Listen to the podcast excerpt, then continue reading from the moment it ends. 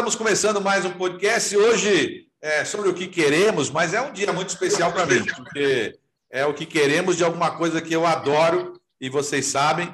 Quando vai lá na minha descrição do que, que eu faço na vida, eu advogo, sou avô, eu, enfim, fui político, eu sou político, mas o que eu mais curto mesmo é gastronomia, a coisa da, da cozinha, é, enfim, os temperos, essa coisa é, sensível que é a arte de cozinhar, né? dentro da economia criativa, é, quando tudo passar, o que fica é aquilo que você conseguiu comer, que você conseguiu provar, os sabores.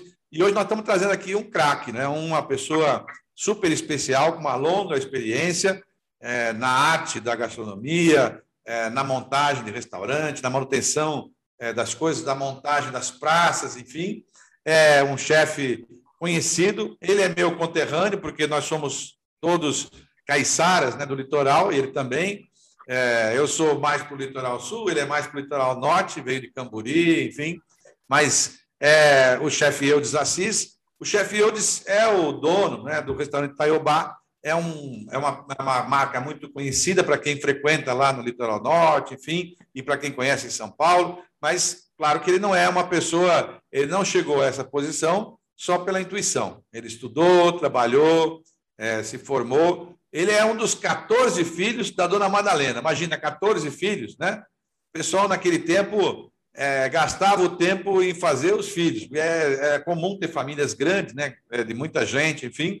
Ele é de uma família lá de Camburi, no litoral norte de São Paulo, formado na França pelo Le Cordon Bleu, que é uma instituição talvez a mais respeitada do mundo na, na gastronomia, nessa coisa de cozinhar, enfim, com mais com uma alta gastronomia, né? Mais de seis anos de experiência internacional, trabalhando ao, ao lado dos melhores chefes da cozinha do mundo e atualmente é proprietário desse restaurante do Itaiobá Gastronomia. Ô, ô, ô Eudes, essa, essa carreira foi espontânea ou, ou ela surgiu por acaso? Quem é que cozinhava na casa com 14 filhos, né? A tua mãe devia ter um trabalhão para cozinhar, já, já já tinha uma certa tendência do, de quem é que ia ajudar ela na cozinha? Márcio, quero falar que é um imenso prazer falar com você, viu? Obrigado pelo convite. É, você gosta muito de cozinha? Eu lembro que nós fizemos o Sabor de São Paulo juntos algumas vezes, né? Isso mesmo. Você estava ligado ali nas receitas e degustando tudo, né? É isso mesmo. Era, foi um grande sucesso. O Sabor, a Mesa São Paulo, foi um concurso que nós organizamos pela Secretaria de Turismo e o Eudes ajudou muito. A gente levava em cada região de São Paulo, selecionava alguns chefes que gostariam de se inscrever, fazia uma espécie de competição e trazia um chefe famoso é, da gastronomia para julgar os pratos e selecionava os melhores. Depois fizemos um livro é, sobre os melhores de São Paulo e depois o melhor de todo São Paulo e revelamos muita gente competente aí que a partir desse episódio passou a também trabalhar com gastronomia, vender, é, trabalhar com produtos para poder servir a gastronomia. E no final do, de todos os campeonatos, nós fizemos um grande evento no Parque Vila Lobos, ficou lindo, né? Foi lindo mesmo. Acho que foram, eu não me lembro se foram 20 mil ou 30 mil pessoas frequentaram o parque nesse dia para ir provar as comidas, é, digamos, vitoriosas do estado de São Paulo é, em pequenas porções para a pessoa provar várias, enfim, conhecer. São Paulo é uma imensidão de sabores também. Eu me recordo, eu, quando eu fui morar no, no palácio, lá no tempo de governador, é, tem uma cozinha lá do, da, da, casa do governador. Eu ia lá sempre cozinhar com os cozinheiros, meus amigos lá, os, as pessoas que nos ajudavam. E depois eu comecei a fazer uns pratos só com coisas, com produtos de origem de São Paulo. Até o vinho a gente achou de São Paulo, o Guaspari, que eu gosto muito, é, que a gente foi descobrindo coisas que só em São Paulo tinham, botarga, ostra, queijos, coisas que as pessoas não sabiam, né? até aquele presunto de, de catanduva, enfim. E as pessoas não sabem o quanto a cozinha de São Paulo influenciou as outras cozinhas também, que foi levada por tropeiros, né, bandeirantes, e foi influenciando. Mas é só para lembrar que a, a cozinha mineira, que todo mundo fala da cozinha mineira e tal, a origem são os tropeiros, né, que ocuparam o interior de São Paulo e foram fazer o seu rumo lá. Mas a primeira pergunta era essa: dos seus 14 irmãos, né, 13 irmãos, a sua mãe já identificava quem é que tinha jeito para isso? Quer dizer, você foi para a cozinha por uma, por uma necessidade ou você acabou, você sentiu uma vocação para essa área? Primeiro, por necessidade. É, eu fui muito influenciado mesmo pela minha mãe, que eu morava num bananal em Toque-Toque Grande, onde não tinha luz elétrica, e minha mãe tinha a sua roça de mandioca, sua roça de taioba, é, e secava o peixe no varal, porque não tinha luz elétrica. Nós pegávamos o peixe, salgava e pendurava no varal, que é uma técnica caiçara, né, de conservação do peixe. E aí eu comecei a, a trabalhar em restaurante para ajudar a renda familiar da minha casa mesmo. E com, é, com 10 anos, assim, eu já vendia sorvete na praia de Maresias, no isoporzinho. Com 13 eu comecei a trabalhar em restaurante e ali eu me descobri assim é, é, um cozinheiro assim com 17 eu já era um cozinheiro desse restaurante e muito engraçado que o Luciano Bosseguia, que era o chefe do Fazano na época, tem casa de veraneio aqui em Boiçucanga até hoje. E ele ia comer nesse restaurante do Neno em Boiçucanga, e ele falava assim, ó, vou te levar para São Paulo, vou te levar para estagiar no Fazano. E eu, obviamente, que eu topei. E eu lembro quando eu fui estagiar no Fazano, eu nunca tinha ido para São Paulo na vida, Márcio a gente fala que eu não tinha nem roupa de São Paulo, sabe? Roupa de São Paulo.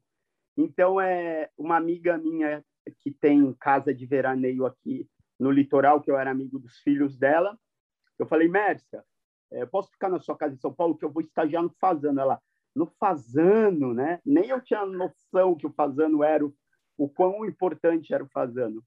E aí, quando eu cheguei na cozinha do Fazano, vi aquela cozinha incrível, cheia de equipamentos, aqueles produtos maravilhosos, foie gras, nero de sépia, trufa, arroz arbóreo. Eu falei, nossa, é isso que eu quero para minha vida. E aí, depois do estágio do Fazano, é, aí eu não parei mais. Aí fui para Águas de São Pedro, aí eu fiz aquele curso técnico de cozinheiro do Senac no Grande Hotel São Pedro, onde você troca trabalho por estudo, mora em alojamento. Eu fiquei seis meses, que me deu uma base muito boa. Depois eu fiz aqui o Senai na Barra Funda, confeitaria e panificação na Barra Funda. Depois voltei para o litoral e comecei a trabalhar em alguns restaurantes, no Manacá e no Frejó. E aí eu me tornei cozinheiro. Você vê que é uma história. Só aí nós temos uns, uns, uns quatro anos aí de estudo, né? É para poder chegar nessa posição aí.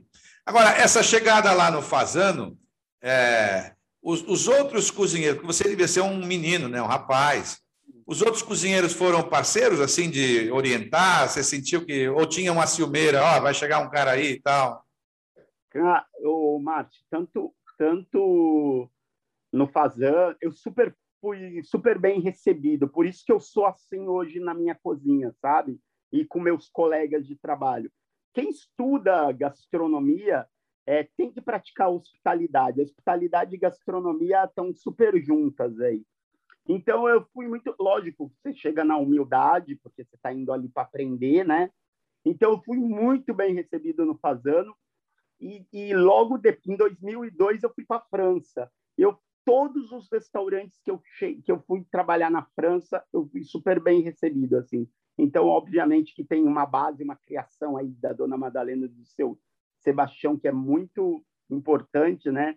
Porque minha, minha mãe sempre falava assim, ó, ah, saiba ser visita. Você tem, se você vai, ah, você vai ser, você vai dormir na casa de um amigo, quando você acordar, arruma a cama, ver se o banheiro ficou limpinho. Então, a minha mãe sempre ficou no meu pé quanto a isso. Então, é, eu soube chegar assim e manter a, as portas abertas lá no Fazano, fui super bem recebido. Eles queriam até me contratar. Agora, eu, o Fazano, você que depois esteve na França, enfim, quer dizer, fez estágio em alguns restaurantes, o Fazano está num padrão de um restaurante francês, assim, de, de, de serviço? É? Tem, um padrão de restaurante Michelin mesmo, francês, é, um, é lindo, baita estrutura, baita equipe, comida boa, sim. Então, a... O Brasil tem dizer, a fama, a fama não era à toa, né? A fama não era à toa. Não, né? não é. é Trabalha é, com produtos. É, é, uma excelência em serviço e, e, e impecável, assim. essa, essa trajetória né, para chegar na comida e depois montar, porque às vezes a pessoa é vocacionada para a cozinha, mas nem sempre ela tem a vocação para administrar um, um, comércio, né, que são coisas diferentes, porque é como, é como um artista que toca música, um cantor, empresariar ele mesmo, né, porque no fundo ele vai ter que empresariar, organizar os shows, contratar as pessoas, fazer contratos financeiros. Quer dizer, a, a, ter um restaurante ou ter uma vida é, comercial tem uma passagem diferente, que é mais tensa, mais, ela é mais matemática, né? Ela é mais, assim, cruel, mas ela também é importante, porque se você não é funcionário de alguém, você tem que ter o seu próprio negócio, né? Então, Márcio, eu vou te falar, eu fui é, empregado a minha vida inteira, assim, eu fui CLT uma boa parte da minha vida, e eu empreendo há seis anos e meio, assim, demorou bastante até, até eu é, tentar conhecer todos os setores ali do restaurante. É, cozinhar é só uma parte, né? A gente tem que cuidar lá do, do financeiro, do fiscal, das compras, de, de, de toda essa estrutura. É bem difícil, é bem complicado, mas eu acho que eu me cerco de bons profissionais, já que eu, eu gosto mais, o lado que eu gosto mais é estar na cozinha, é, criando pratos, cozinhando, ou estar no salão recebendo o meu, os meus clientes. Então, eu, eu procuro me cercar de bons profissionais. É, eu tenho uma pessoa incrível que trabalha comigo na, RH financeiro e, e aí para mim para mim poder fazer o que eu mais gosto que é cozinhar agora ou eu dizer para quem curte gastronomia nós somos caiçaras então os caiçaras têm uma certa afinidade com o mar com peixe com frutos do mar enfim e, e ele é um produto delicado né é, eu me lembro que uma vez eu tive com o Alex Atala lá do Dom e ele me falou, ó, oh, Márcio, ele ia buscar ostra lá em Cananéia e tal, que é a terra do meu pai, é, lá no, na Ilha do Cardoso e tal. E ele falava, olha, fruto do mar é o seguinte, a gente no Brasil não come certo, porque as pessoas acabam é, armazenando de maneira errada o fruto do mar, então ele tem uma, ele é muito perecível, e então a solução é fritar. E o nego frita, empana e frita, empana e frita e tal, e virou uma certa coisa. Em todo lugar que você vai, tem peixe empanado, frito, camarão empanado, frito. Mas, naturalmente, ele acaba perdendo um pouco da, do sabor individual do produto, a coisa da consistência, aquela, aquela, aquele ponto ao dente, né? É, depois veio aquela moda japonesa, não sei quem começou no Brasil, mas acho que foi a Xuxa. Eu me lembro a primeira vez foi a Xuxa, que virou uma febre, né? Hoje todas as crianças, enfim, comem comida japonesa, é, peixe cru, enfim, aí foi encontrando, um, aprenderam que o peixe e, a, e o fruto do mar tem que ter uma consistência, né? quer dizer que é, ele não pode estar muito frito, senão ele perde a, a consistência dele, é como se fosse uma carne, talvez, é, mal passada ou muito passada, embora as pessoas gostem de bem passada, mas você perde muito do sabor. E no teu caso, como você está aí numa, é, com essa tradição da, da gastronomia mais litorânea, enfim, a essência dessa coisa está na compra, né? Quer dizer, conseguir ter o produto fresco, né? A pessoa sempre que e eu vejo que os meus amigos donos de restaurante, enfim, tem muita dificuldade com relação à constância do produto fresco, porque você tem que armazenar e nem sempre você, você se programa com um feriado que passou para um tempo bom e de repente chove, aí você comprou mais do que precisava e aí tem que destrinchar, enfim. E o peixe é, ele é ingrato, quer dizer, você, você tira de um robalo, aí você ah, mas são dois quilos de robalo, é, mas dá quatro postas, né? Dá quatro pequenas postas, não dá. O restante o cara tem que ser criativo, né? Como é que você tem feito aí para sobreviver aí nessa história da, da convivência com a compra do produto, né? Você deve ter mais facilidade aí porque conhece quem pesca, né? São ali aí duas perguntas.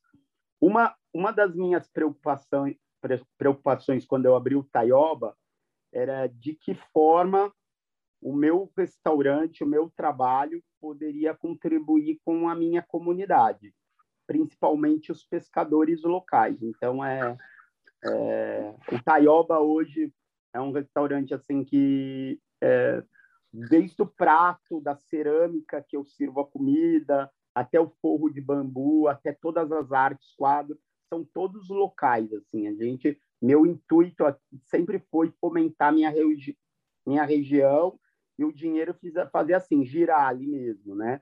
Então hoje lá no Taioba eu tenho é, toda a rastreabilidade do meu pescado, o pescado que entra lá. Eu sei quem pescou, aonde pescou, o dia que pescou e o tipo de pesca. Obviamente que quem hoje vai no meu restaurante, que graças a Deus hoje é referência no, no, no litoral de São Paulo, minha cozinha caiçara, sabe que nunca vai ter um linguado lá, porque não tem linguado no, no meu litoral. Nunca, é, é, então, é, vai ter sororoca, vai ter carapau, vai ter chuva. em época de tainha vai ter tainha. Então, é, são todos peixes regionais. Então, o primeiro grande desafio foi mostrar o pescado é, de época para esse público que estava acostumado a comer abadejo chileno, salmão, linguado e robalo, e pescada. Então, o grande desafio é falar assim, olha, tem um xarelete, tem um olho de cão, tem uma guaivira, que eu posso... E peixe bom é peixe fresco e peixe de época. E eu não vou trazer um peixe na placa lá de fora, sendo que eu posso comprar peixe local do meu pescador, do meu amigo de infância, né? do amigo do meu pai. Então, esse, é, esse, esse é um grande desafio lá no Taioba que eu tenho trabalhado.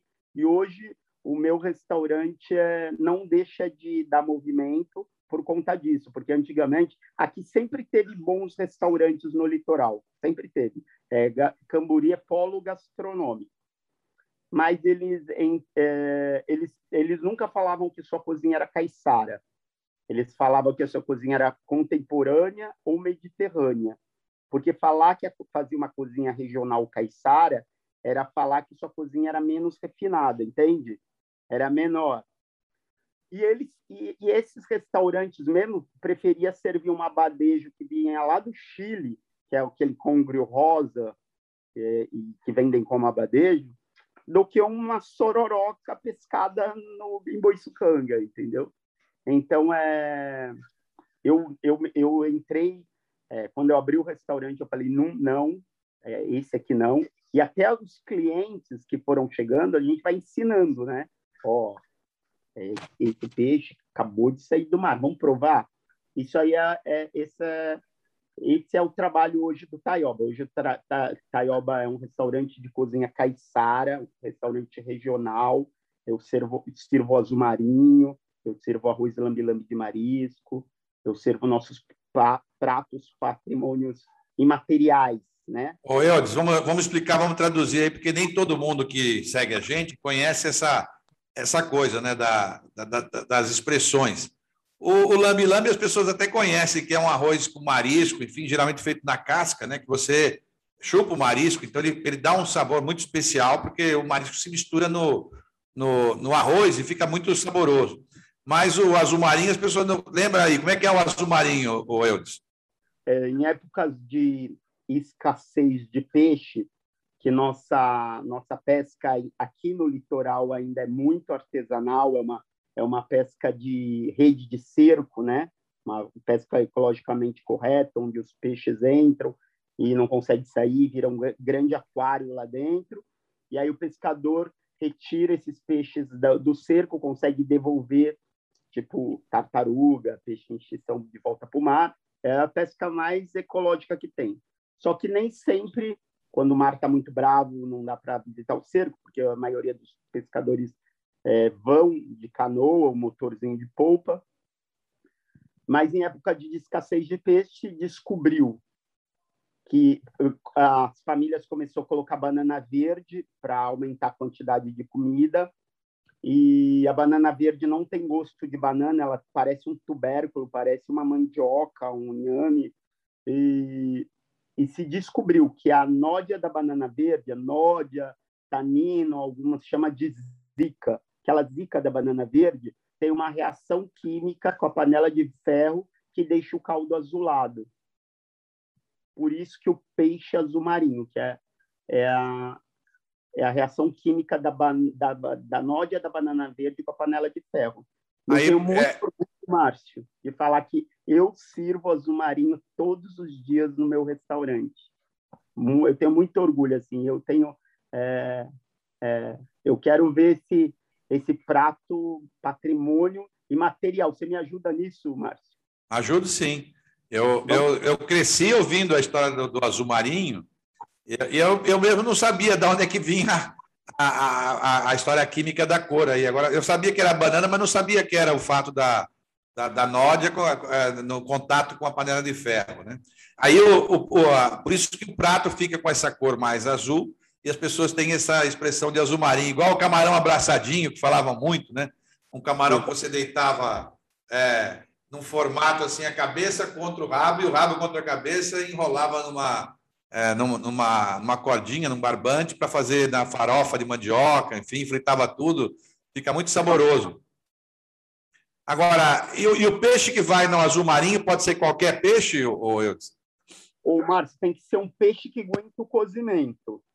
Tem que ser um peixe que aguenta, pode ser um cherne, um badejo, uma garupa, esse, uma anchova, o peixe que não, não, quando ele começar a ferver, ele não fique, não, não se desfaça, né? Porque é um peixe cozido. Agora, e as, as, os produtos? Porque tudo bem, o peixe você tem aí a, a tranquilidade, ou pelo menos tem a facilidade de ter os contatos, amigos, enfim. Mas o que mais aí no litoral você consegue para poder juntar na sua, na sua cozinha, que hoje é essa tradição aí no mundo todo de você conseguir adequar os produtos da região para servir, né? Especialmente a gente que é do litoral, tem uma tradição aí da questão indígena, essa coisa da, da, dos, dos, índios, a convivência ali, e a pessoa aproveitar. Muita gente nem sabe que usava folha de bananeira, usa outras coisas. Enfim, o que, que você consegue usar aí, que é assim como se fosse o caso do azul marinho?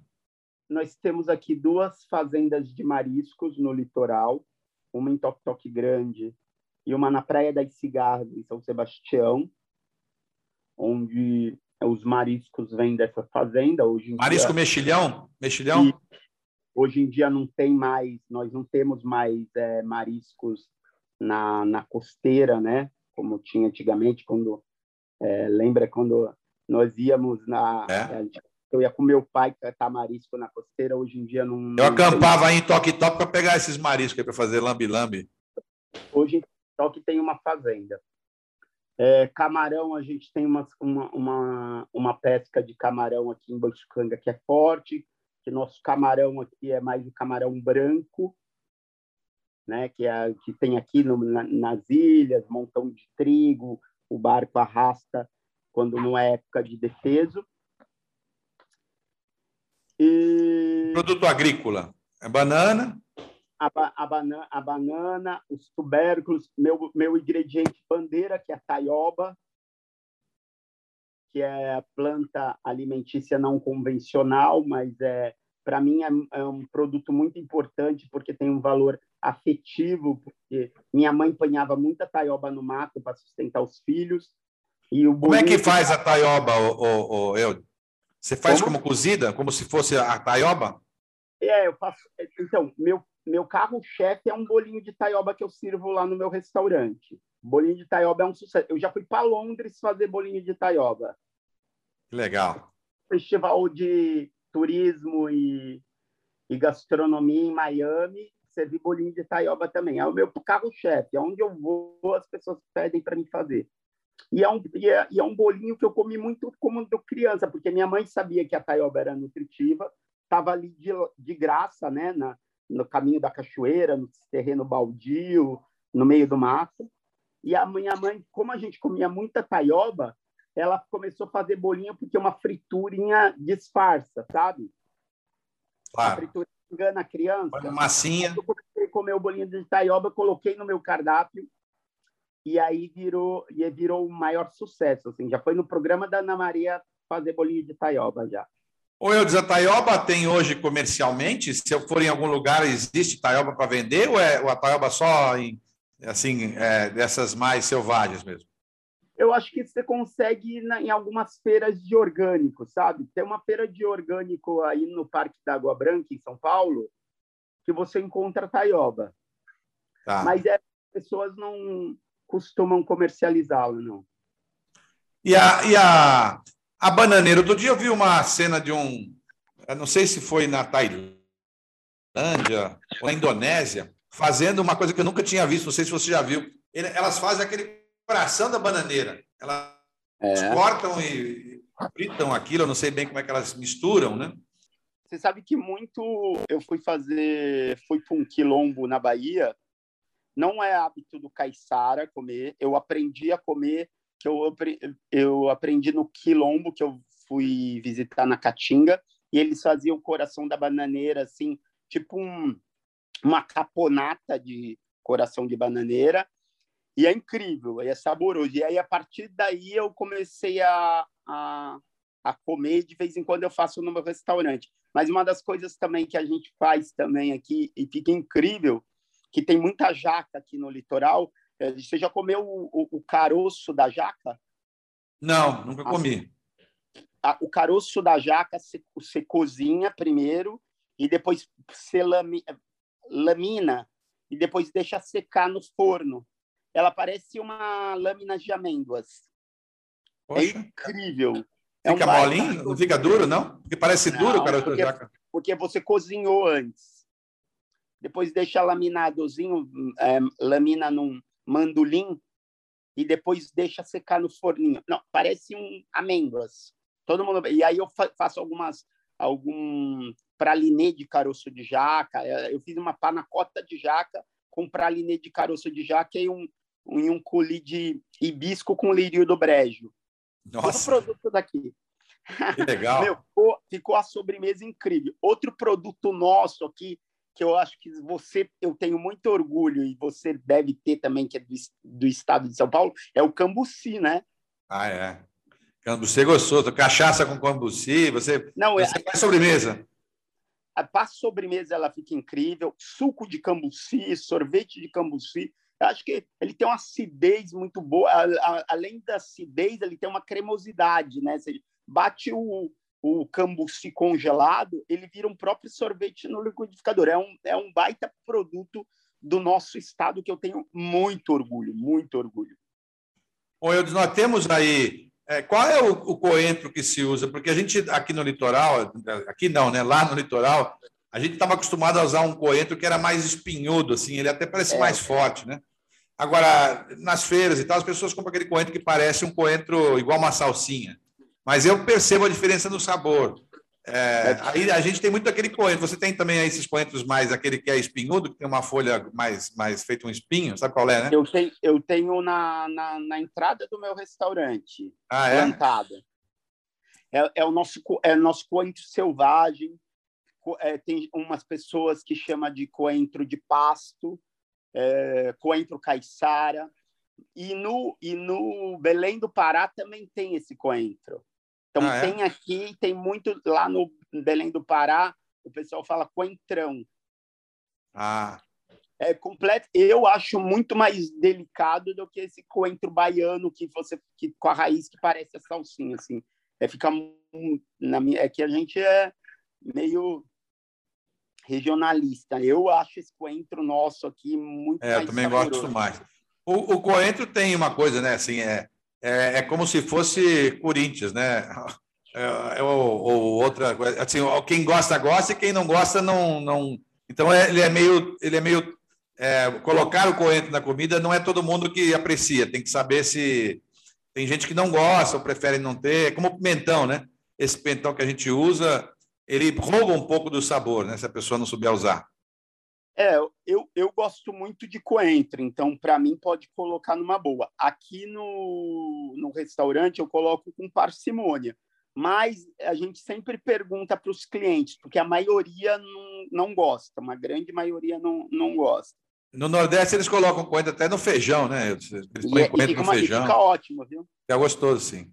Agora me diga, você depois desses anos todos, enfim, e a, quando você é, enfim, está trabalhando a questão do restaurante. Foi esse momento que nós passamos aí da pandemia, foi um momento muito duro para todo mundo que trabalha com turismo, evento, é, imagina o buffet, é, restaurantes também, garçons que ganham um salário menor e o restante é a, é a gorjeta, enfim. Quer dizer, eu vi muita gente conhecida, amigos meus grandes de São Paulo, que tiveram dificuldades de manter suas casas, porque é, se estendeu bastante tempo e tem gente que não tem esse sistema de delivery, não dá para fazer delivery com determinados produtos, né? Uma, uma gastronomia um pouco mais sofisticada, o delivery nunca, nunca consegue chegar naquele ponto, né? E houve uma febre de delivery e a pessoa acaba. Acho que talvez essa atividade, para alguns restaurantes, até melhorou, porque o sujeito começou a trabalhar tanto de delivery que não se anima mais a abrir a casa para restaurante. Mas, naturalmente, vários é, conhecidos seus dessa área sofreram bastante. Você acha que já, já conseguimos chegar no padrão lá atrás da, da recuperação, eu? Acho que pra, é, foi, é muito complicado, assim, porque eu me solidarizo muito pelos meus amigos, né? Muita gente quebrou. Quem não tinha aquela gordurinha é, passou por momentos tão muito difíceis. Hum, é, a pandemia foi péssima, né? Porque morreu tanta gente, né? E, e... Mas você sabe que aqui no litoral nós tivemos uma temporada o ano inteiro. Todo mundo que tinha casa de veraneio no litoral veio morar aqui. Ah, é. Todo mundo, todo mundo, ah, tipo assim, o mercado imobiliário aqui foi lá no céu, assim.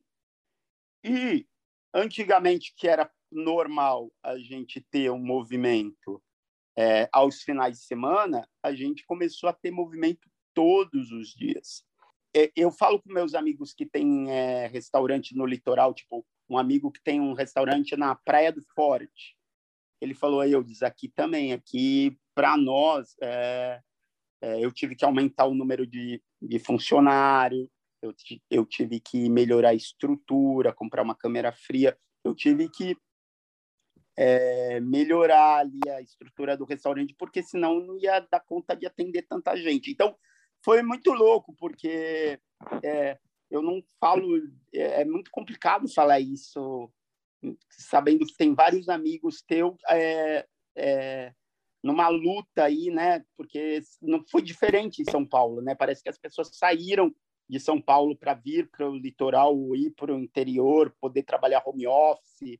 É, e mais aqui, é, eu estou falando não só por mim, mas por toda a classe aí, hotéis e restaurantes, deu muito movimento. Assim, a gente está tendo aí é, é, um movimento, é um ano e meio de movimento direto, assim. É talvez a procura dessa sensação de que a pessoa perto do mar, parece um ambiente menos denso né, de pessoas do que em São Paulo. Enfim, a pessoa tem a oportunidade de fazer home office, vai trabalhar, é, condomínio fechado, o cara está na praia, enfim, a casa, a sensação do mar, o vento. Né. Essa, é, eu já tinha é, ouvido de corretores de imóveis essa valorização do, das casas, enfim, por conta do movimento. Agora, num bate rápido aí, ô, ô, me diga aí, o, o, óleo que se usa em restaurante é, é, é que, que óleo, que, qual das, dos vegetais você usa, você prefere para trabalhar? A soja mesmo, é, é, é, algodão? Que óleo que se usa num restaurante bom para efeito de, de aquecimento e da questão de, de da qualidade? Então, é, óleo, óleo para fritura, ah, eu vou fritar numa fritadeira, usa-se aquela gordura vegetal ou óleo de soja, a fritura, na, lá na fritadeira, né? Pra, é, mas é, numa, numa grande, na, na, o grelhar, o grelhar na frigideira, nós usamos as, azeite extra virgem sempre. Tá. Azeite extra virgem. E o Brasil está com excelentes azeites extra virgens. Ah, é? Temos produtores de, de azeite no sul do Brasil eu estou usando no restaurante, porque eu uso na mesa e para finalização de pratos. É, ótimos azeites, assim, eu estou bem feliz. É do Rio porque... Grande do Sul, Eudes? Exatamente. E, e eu, hoje nós temos é, uns seis produtores de azeite nacionais que não deixa nada a desejar, muito pelo contrário, eu acho muito melhor, porque é pequena produção, nada a desejar por de fora e, e é porque é pequena produção. Quando você pensa num azeite de uma marca muito conhecida, você pensa que é uma grande indústria fazendo azeite e, e mandando azeite para o mundo inteiro, entendeu? Então, dali não tem nada artesanal. Claro. Então, quando você compra um azeite produzido no Brasil, com a oliva brasileira, é, é outra história. Então, estou muito feliz. Assim, eu, também o, o, isso, mas isso é um chefe que faz pesquisa, sabe? Cômodo, o cômodo é colocar o comercialzão lá no meio da mesa. Mas se claro. você é um inquieto, uma pessoa que faz pesquisa, você vai pesquisar. Como o café também. O café, a gente usa um café de socorro de uma, de uma fazenda chamada Sete Senhoras, em Socorro, que é um café incrível. E, lógico, colocar o industrialzão, que todo mundo conhece, que está na boca de todo mundo, é aquela cápsula lá que está pronta há mais de um ano. O café, o café não está fresco, ele está ali dentro da cápsula há mais de um ano ali. Bom, é como servir um café fresco, né? Então a gente tem essa preocupação também comprar um café, já que o litoral não tem, não produz café. Quem produz mais próximo é Socorro. É, encontrei essa fazenda que me produz o café e eu estou muito feliz. Então é mais um trabalho de pesquisa aí. Então, eu é... e, e, há uma coisa que no, na, na, na, comida brasileira, de maneira geral, o brasileiro, se não tiver no prato, ele meio que parece que não está completo, né? Que é a questão de ter um ou arroz ou batata, enfim, as pessoas parece que o prato tem uma, esse acompanhamento quase que obrigatório. Né? A gente usa muito farinha aí no litoral, mas ou no pirão, enfim, mas arroz é, tem essa coisa do as pessoas usam ah, em restaurantes muito arroz parabolizado. E, e, aí ficou uma marca de que ele é ele tem menos sabor. Mas é, é como é que você assim o, o, você usa arroz normal e o arroz é, para fazer risoto ou, ou, ou, ou dá para usar o parabolizado? Eu não uso parabolizado, nem sei falar, Eu não uso, é assim, eu me recuso a usar, assim, não, não, não como, não uso. Nós temos também bons produtores de arroz. Eu acho que você conheceu o Chicão Rosene lá de Tremembé? Você conheceu? Conheci, em Pinda, eles têm arroz preto, né? Eles aqui no, no Vale do Paraíba tem, uma, tem um pouco de produtor de arroz, né? Exatamente, a gente tem excelentes arroz aqui no Vale do Paraíba. Nós temos a, eu fui visitar o Chicão Rosene e tem arroz vermelho, arroz preto, é, arroz cateto. Ele faz uma, ele tem uma infinidade de arrozes, é, mas eu não uso parborizado não e, e, e, me recuso a usar porque tipo eu não, eu não gosto de comer, então não vou servir o que eu não gosto de comer. Mas é, aqui nós fazemos o arroz lambi-lambi de marisco, o arroz... Um arroz normal, arroz, arroz do mar. Arroz agulhinha, no formato agulhinha, sim? O um arroz agulhinha. Coloca, coloca um açafrãozinho da terra do quintal, que é não precisa ser açafrão espanhol, nós temos nosso nosso nosso tubérculo aí que dá cor e sabor para o arroz de frutos do mar e, e é muito bom. É, é uma é uma tarefa. E me diga, no, você diria que no, no final de um mês, quando você serve, os, os restaurantes geralmente fazem cálculo através da é, eles chamam de, de, número de couvert, né? É, na verdade quantas quantas refeições você serve? Qual é o percentual no teu caso que é que é do mar e, e, quantas pessoas? Porque às vezes o cara chega aí e fala não, eu quero comer carne. Minha, meu filho só come carne ou só come massa, enfim. Qual é o teu percentual em relação a frutos do mar? É 70%, ah, 80%? Ah, acho que 85%. 85%. É, é. é, é eu tenho, eu tenho um, um, prato, um picadinho de filé mignon e um arroz de abóbora com carne seca e cebola roxa na manteiga de garrafa. Eu tenho dois pratos apenas de carne no restaurante, mas todo mundo... É, é, o meu restaurante, todo mundo sabe que é um restaurante de peixes e frutos do mar. Eu ganhei um prêmio da Veja, melhor restaurante de peixes e frutos do mar. Todo mundo sabe dessa que a gente tem muito cuidado com matéria-prima, com ingredientes frescos. Então, quem quer comer um bom peixe, um peixe embrulhado na folha de bananeira, um peixe azul marinho, é, vai no Taioba. Então, as pessoas vão para comer peixe lá no meu restaurante.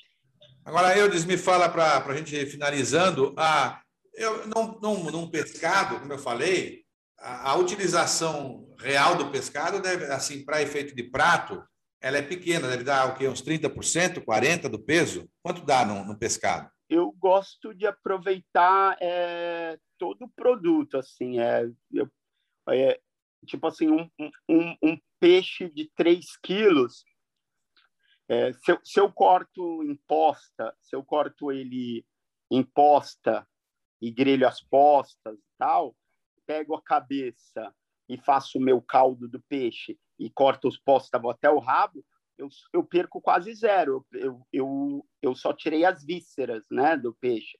Então, e, peixe, e posta de peixe é como o caiçara comia. Ninguém, o caiçara não comia filezinho de peixe. Minha mãe, eu lembro que minha mãe pegava um, um peixe espada, cortava várias postinhas e dava uma posta para cada filho, porque fazer filé é realmente desperdiçar, né? Claro. Então, É, hoje, hoje eu sirvo também muita posta de, de peixe. peixe a, a gente comia no, no muito peixe espada né, no litoral ali, é, porque pega muito peixe espada, é um peixe com uma cara feia, parece uma cobra, tem um dente grande, mas ele é diferente daquele, daquele espada que, que tem na Itália, né? O, o, o lá eles têm uma espada diferente. Qual é? É, é outro peixe lá, né? Acho que de lá parece tipo um merlinzinho. Ah, Merlin. Tá. Ele fala espada por causa por conta daquele do nariz lá da do na... isso. É. Mas é o nosso peixe espada é carne branquinha, saborosa, branquinha. É, Mas é, é muito frita, né? Faz muito frita, empanada no fubá e frita, como eu Isso sirvo mesmo. aqui no meu restaurante. Ah, então, mas, Marcos, eu acho muito importante eu te falar de um episódio na França que aconteceu comigo, que eu acho que seus ouvintes vão vão achar interessante. É, em 2002 eu fui para a França. Meu pai guardava meu dinheiro é, em cardeneta de poupança. Comecei a trabalhar, trabalhava numa, no Freijó o ano inteiro guardando dinheiro. Quando meu pai me deu esse dinheiro, ele falava assim que foi por volta de uns 5 mil euros. Ele falava assim, filho, você vai gastar esse dinheiro, compra um terreninho, porque o sonho do meu pai era que os 14 filhos todos tivessem sua casinha própria, né? Obviamente que eu desobedeci meu pai e fui para a França. Só que eu fiquei hospedado na casa de um amigo que era professor de línguas numa universidade chamada Lyon 2. E os amigos dele eram franceses, espanhóis, italianos, portugueses, que davam tudo aula nessa faculdade em Lyon. E aos finais de semana eles se reuniam para fazer churrasco, beber e tal. E eles começavam a brigar por conta de produto, porque o Pinot Noir da Borgonha é melhor que o Sangiovese da Toscana, porque o, o Roquefort é melhor que o Gorgonzola, porque esse presunto é melhor que. E eles começavam a... E, como eles estavam de cara cheia de muito vinho, eles começavam a se agredir e eu ficava apaziguando, falava, meu, como os caras, professores universitários, estão brigando por conta de ingrediente. E foi lá na França, eu precisei ir para a França para receber essa luz. Assim. Eu falei, cara, ninguém briga pela culinária caiçara. Ninguém briga pelos produtos do litoral. Porque todo mundo olhava a cozinha caiçara de forma pejorativa, né? E aí foi lá na França que eu pensei assim, quando eu voltar para o Brasil, eu vou fazer igual esses caras aí, vou brigar pela minha culinária caiçara. Tudo que a minha mãe fazia para mim quando criança, eu vou fazer, só que com técnica, porque eu estudei. Claro. E aí que eu voltei para o Brasil. Quando eu lembro que as minhas primeiras entrevistas, quando eu voltei, era explicando o que, que era o que, que era cozinha caiçara. O que, que é cozinha caiçara? O que é azul marinho? O que é peixe seco de varal? O que é arroz lambila? O que é taioba? Minhas primeiras entrevistas foi foi foi falando que era cozinha caiçara. E e aí eu em 2010 eu ganhei um prêmio da revista Prazeres da Mesa como chefe revelação do Brasil. Eu digo que eu ganhei esse prêmio porque eu faço uma cozinha regional brasileira. Porque eu faço peixe embrulhado na folha de bananeira, porque eu faço peixe cozido na panela de ferro com banana verde, porque eu faço é, arroz e lambi-lambi para comer as conchinhas com a mão. Porque se eu fizesse, um, se eu fosse um restaurante que fizesse um risoto com arroz arbóreo, camarão e açafrão espanhol, eu só seria mais um. Todo mundo faz isso. Então, acho que toda essa evidência do, da minha cozinha caiçara e minha como chefe vem por conta do meu do meu orgulho de ser caiçara, do meu regionalismo dos produtos da minha região. Por isso que toda vez que vocês me convidaram para participar daquele festival Sabor de São Paulo, eu sempre estava lá porque eu, eu, ia muito orgulhoso falar do, do meu litoral, do meu estado, viu? Então, tenho muito orgulho e tenho muito orgulho de ter você como parceiro. Então, eu quero você lutando comigo para que o azul marinho vire patrimônio material. Sabe o que, que eu já vi no programa de TV, Márcio? O pessoal faz. É, outro dia, um, um chefe de cozinha foi para Paraty, esses chefes que viajam e cozinham. Ele fez um azul marinho é, numa panela Le Creuset francesa, com banana madura, e falou que era azul marinho. Aí eu chamei, obviamente, eu não perdoei, cara. Chamei ele lá no direct do Instagram, falei assim, cara, um prato que co conta toda a nossa história, que conta a nossa cultura, você vai fazer com banana madura numa panela Le Creuset, cara. É a mesma coisa de eu fritar um acarajé no óleo. Eu não posso fazer isso com prato patrimônio material, entende? Então, Se não, chama outro prato, né? Quer dizer, poder fazer pode, só não pode chamar o mesmo nome, né? É, dizer, eu podia chamar de... Cozido com banana, né?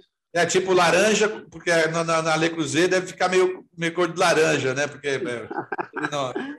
E aí, e aí, o, e aí o, o Márcio, então é, é, eu tenho muito orgulho da cozinha caiçara e, e a gente precisa tombar esse prato assim como Bacana, você vai ter paulista, é assim como virado paulista é tombado, assim como a carajé é tombado, é assim como a cartola lá de Pernambuco é tombado, a gente tem que tombar esse azul marinho como patrimônio imaterial para que ninguém faça isso, muda a receita e fala que é azul marinho, porque as novas gerações vão acabar acreditando que aquilo ali é um azul marinho, entendeu? É verdade. Você sabe que eu tinha um grande amigo, você conheceu, o Eduardo Campos, que foi governador em Pernambuco. Sim.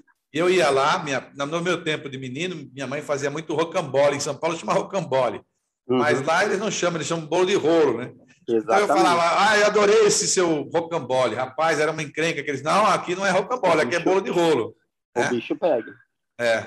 Então, assim, você a, a, a, gastronomia acaba se tornando um pouco da, da cultura da história da, da, da do negócio. Tem um, um bolo, acho que é um bolo que é Souza Leão, enfim, tem aquelas coisas que você são marcas. E aí vem essa, para finalizar, que é essa nossa coisa de você fazer, porque se tem aí no litoral, claro que tem a caiçara que é genérica, mas tem determinados produtos que tem mais no litoral norte, tem mais no litoral sul, outros produtos. Tem uma cachaça que é feita lá na Ilha Comprida, que é de, um, de uma folha, de uma árvorezinha que está lá e tal, que coloca na cachaça, vou me lembrar o nome daqui a pouco, que só tem por lá. Enfim, cada um tem a ostra, tem, a, enfim, a botarga que eu vi lá em Cananéia e tantas coisas que tem aí no litoral norte. E no estado de São Paulo, claro, tem diversos outros produtos. Outro dia descobri que tá, tem bastante rã, é, aqui na descida de Imbu, em direção para quem vai para o Vale do Ribeira, tem bastante produção de rã ali. Tem, é, enfim, quer dizer, nós queremos incentivar que as pessoas peguem dos produtos regionais da região dela e se torne o Eudes do, de cada uma das regiões, para a gente ter isso como uma atração, a pessoa curtir São Paulo, verificar muitas vezes que ele vai daqui até um restaurante na. Hoje o Peru virou muito isso, né? Você vai para Lima, é impressionante, todo boteco, o cara se sente um chefe. Então ele faz caprichado, você percebe que ele faz caprichado. E aí você se sente realmente comendo uma coisa preparada que, no fundo, ela é simples, é, ela é de uma produção simples, ou é um produto que não é caro, mas o sujeito faz de um jeito e que acaba ficando com um visual bacana, com uma linha bacana, o que faz, evidentemente, também valorizar o produto e, claro, poder é, cobrar mais. Mas para isso também é preciso que a pessoa tenha preparo, tenha técnica, tenha. E aí eu acho que é, essa febre do, da, dos programas de, de gastronomia, né, na moda, em todos os canais, tem um dos canais aí da Globo que é impressionante. De cada dez programas, nove são gastronomia, né? Tem sete de doce, quatro de entrada, três de não sei o quê. Enfim, todo mundo se metendo um pouco para fazer a gastronomia. De um lado é bom, porque difunde muito a gastronomia. Como eu disse para você, a gente vê nas escolas, como antigamente os pais, se um, se um pai dissesse, não, meu filho vai fazer, vai ser cozinheiro, fala, cozinheiro, está brincando e tal. Hoje ele, ele fala com orgulho, meu filho vai ser chefe tal, está se formando, enfim, quer fazer gastronomia e tal, mas tem que ter a, a coisa, digamos, o bom profissional para ensinar essa equação certa, senão a gente sai com, a, com azul marinho é, laranja, né? Que não sai exatamente como é o, o certo. E aí o melhor é a gente misturar a técnica dos grandes, das grandes cozinhas, enfim, com essa coisa do regional, da, do local, daquilo que você aprendeu com a sua mãe, que cuidou de 14 filhos. Eu tenho um amigo, o Aldo Rebelo, que ele dizia que a, a mãe dele, que era lá de Alagoas, ensinou para ele é, o que, que era socialismo, porque diz que a mãe também tinha assim vários filhos e ela cozinhava, mas ela não deixava os filhos se servir. Ela é que servia os filhos. E aí, mas por quê, mãe? Porque é o seguinte: senão os maiores, os mais velhos, os mais fortes, pegam as proteínas, pegam o produto melhor e vai sobrar para vocês o arroz, a farofa. Então a mãe servia prato por prato para poder dar a densidade certa para cada um comer, enfim, dentro da quantidade que, que podia comer, né? Essa técnica que a mãe da gente tem, que é um sabor que você nunca mais esquece, né? Você falou aí do, da, da espada frita no, no fubá aí, é, e eu, eu percebi, é, é, como se você remetesse ao passado, né? como se você estivesse vendo tua mãe fritando para você, o cheiro que fica, né? Ô, Márcio, quando você tiver vindo para Taioba, então você vai remeter teu passado, que minha cozinha é uma cozinha muito afetiva, é muito uma, tem muitas referências do que eu comia na minha infância e o que você comia também. É verdade.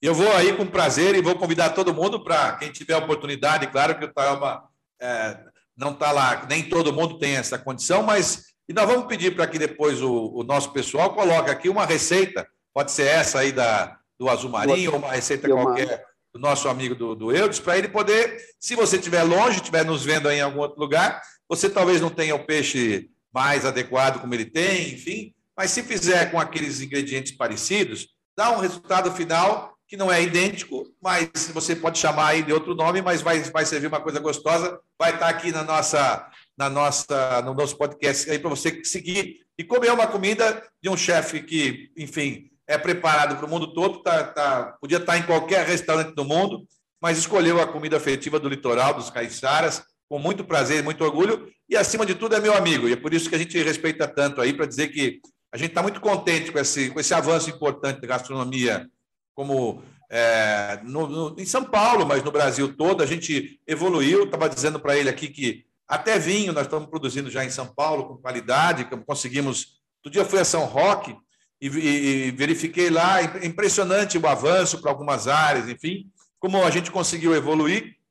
E aí a gente tem que perder esse sentimento que nós temos aí, que às vezes é um pouco lá de trás, né, da nossa origem da, da, da, da nossa convivência, de, que aquela expressão que o Machado de Assis usava de, de, de vira-lata. Dá a impressão que o que é nosso tem menos é, qualidade. Então, às vezes você vê um, um, vinho e fala, não, esse aqui é brasileiro, não é de qualidade. Olha, o Eudes acabou de falar que tem até azeite brasileiro de muita qualidade. Né? Então, a gente vai é, passar essas dicas para você e agradecer muito aqui ao chefe Eudes pela, pela gentileza de nos falar conosco aqui mais um dia mais um episódio importante do que queremos. Nós queremos mesmo é que São Paulo vire referência em várias coisas. Nós já somos os maiores produtores em muitas coisas do mundo. De cada 10 copos de suco de laranja que você vê no mundo, seis são feitos em São Paulo. O maior produtor de açúcar, né? o maior de álcool, um grande produtor de ovos, é, de várias proteínas. A gente produz é, gengibre né, em Tapiraí, produz alcachofra em tantas. Agora é uma época boa para alcachofra. Já até falei nas minhas redes sociais sobre alcachofra. Hoje eu comprei na feira aqui para fazer, inclusive, alcachofra, que também é uma produção aqui de São Paulo. Mas se tiver a técnica do Eudes, é claro que fica muito mais saboroso E eu quero agradecer muito a Eldes. Muito obrigado aí pela presença e pelo prestígio, viu? Ô, Márcio, eu, posso, eu vou falar do, de um trabalho. Eu me descobri empreendedor social agora. Legal. Há um tempo. Eu trabalho num projeto social da Polícia Militar em Boiçucanga que merece atenção e relevância. Chama Projeto Buscapé. Então, é, vou dar uma resumida. Antigamente, o índice de atropelamento de criança de bicicleta era muito grande aqui, porque a rodovia Rio Santos passa nas comunidades. Aí, um policial militar teve a brilhante ideia de ir nas escolas públicas e ensinar como uma criança conduzia a bicicleta na rodovia. E através do CONSEG, do Conselho de Segurança, ele conseguiu 12 bicicletas, ficava com essas crianças para cima e para baixo, Aí um amigo meu falou assim: ah, vou dar aula de judô. Uma amiga falou: vou dar aula de artes. Aí eu falei: vou dar aula de gastronomia. E nós começamos um trabalho muito pequeno com, com 12 crianças, mas hoje temos 170 crianças no projeto, mas já se passaram mais de 1.500. E eu ensino gastronomia para essas crianças. Eu organizo um festival gastronômico uma vez por ano aqui em Moiscanga, que é o maior do Brasil, viu? Que legal. Hoje, o maior do Brasil. Ano, ano retrasado, sem a pandemia, eu trouxe 85 chefes para cozinhar. Eles vendem seus pratos, é, chefes renomados, e reverte o dinheiro para o projeto Buscapé. E com isso, nós construí, construímos um prédio de três andares, com sala de balé, sala de artes, uma cozinha linda com forno da Rational, uma sala de tatame.